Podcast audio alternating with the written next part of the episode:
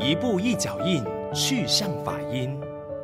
大海之水可饮尽，刹那心念可述，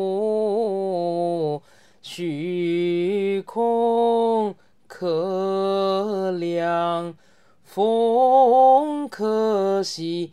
无能说尽佛境界。大家好，欢迎回到趣向法音，我是如音。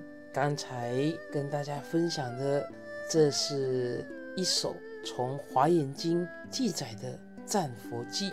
我重复一下刚才唱的内容。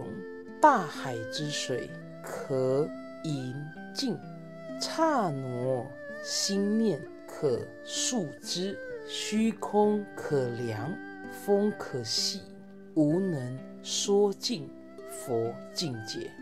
这一个偈颂主要是赞叹佛的功德、佛的境界。我们信仰佛、尊敬佛，乃至于礼拜佛，那我们也要知道。到底佛为什么我们要信仰他？为什么我们要尊敬礼拜他？因为佛的功德甚深，也许一般的凡夫不容易体会，不容易了解。那佛的慈悲跟智慧，就如同海水之量，既大且多。就算你把海水喝完，也无法了解佛的境界。是这个意思啊！刹那心念可述之啊！佛教经典当中，计算时间最短的单位是一刹那。所谓少壮一弹指，六十三刹那。年轻人弹指一下就有六十三刹那，可见这刹那是相当短的时间。我们的心。就在这个刹那刹那生灭不停，那刹那生灭的心念是可以计算得出来，也无法算得出来佛的境界。虚空可量，风可细。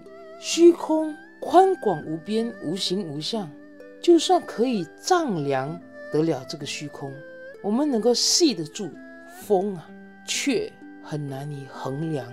佛的境界，其实以上所举的譬喻，在现实世界都不可能啊！大海之水怎么可能喝得完呢？刹那不停的心，怎么可以知道呢？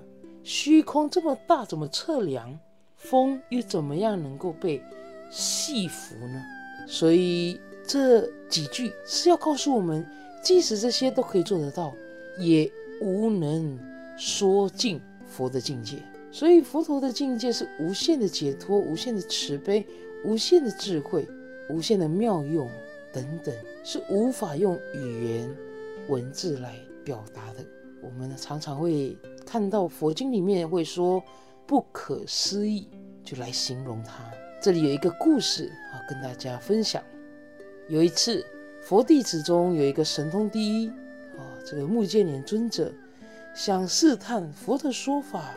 音声是否真的能够出广长舌相，遍覆三千大千世界？就是运用神通力到另外一个遥远的佛国。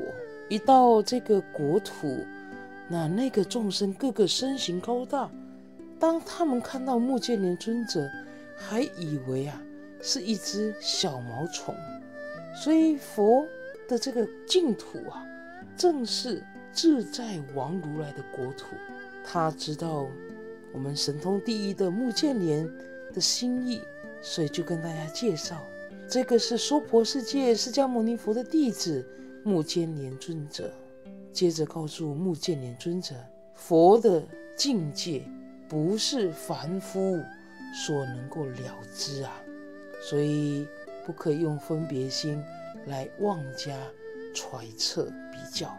当然，这个是在赞叹佛的慈悲、佛的境界。那佛有佛的境界，人有人的境界，包括像人格啦、思想啦、道德啊。只要我们每个人愿意提升自我的境界，不沉迷在这个世间的无欲尘劳，慢慢的、自然，我们可以跟佛的境界感应道交。我们大家共同努力，谢谢佛陀能够示现，能够发现真理，能够作为我们学习的榜样、学习的目标。我们一起加油！阿弥陀佛。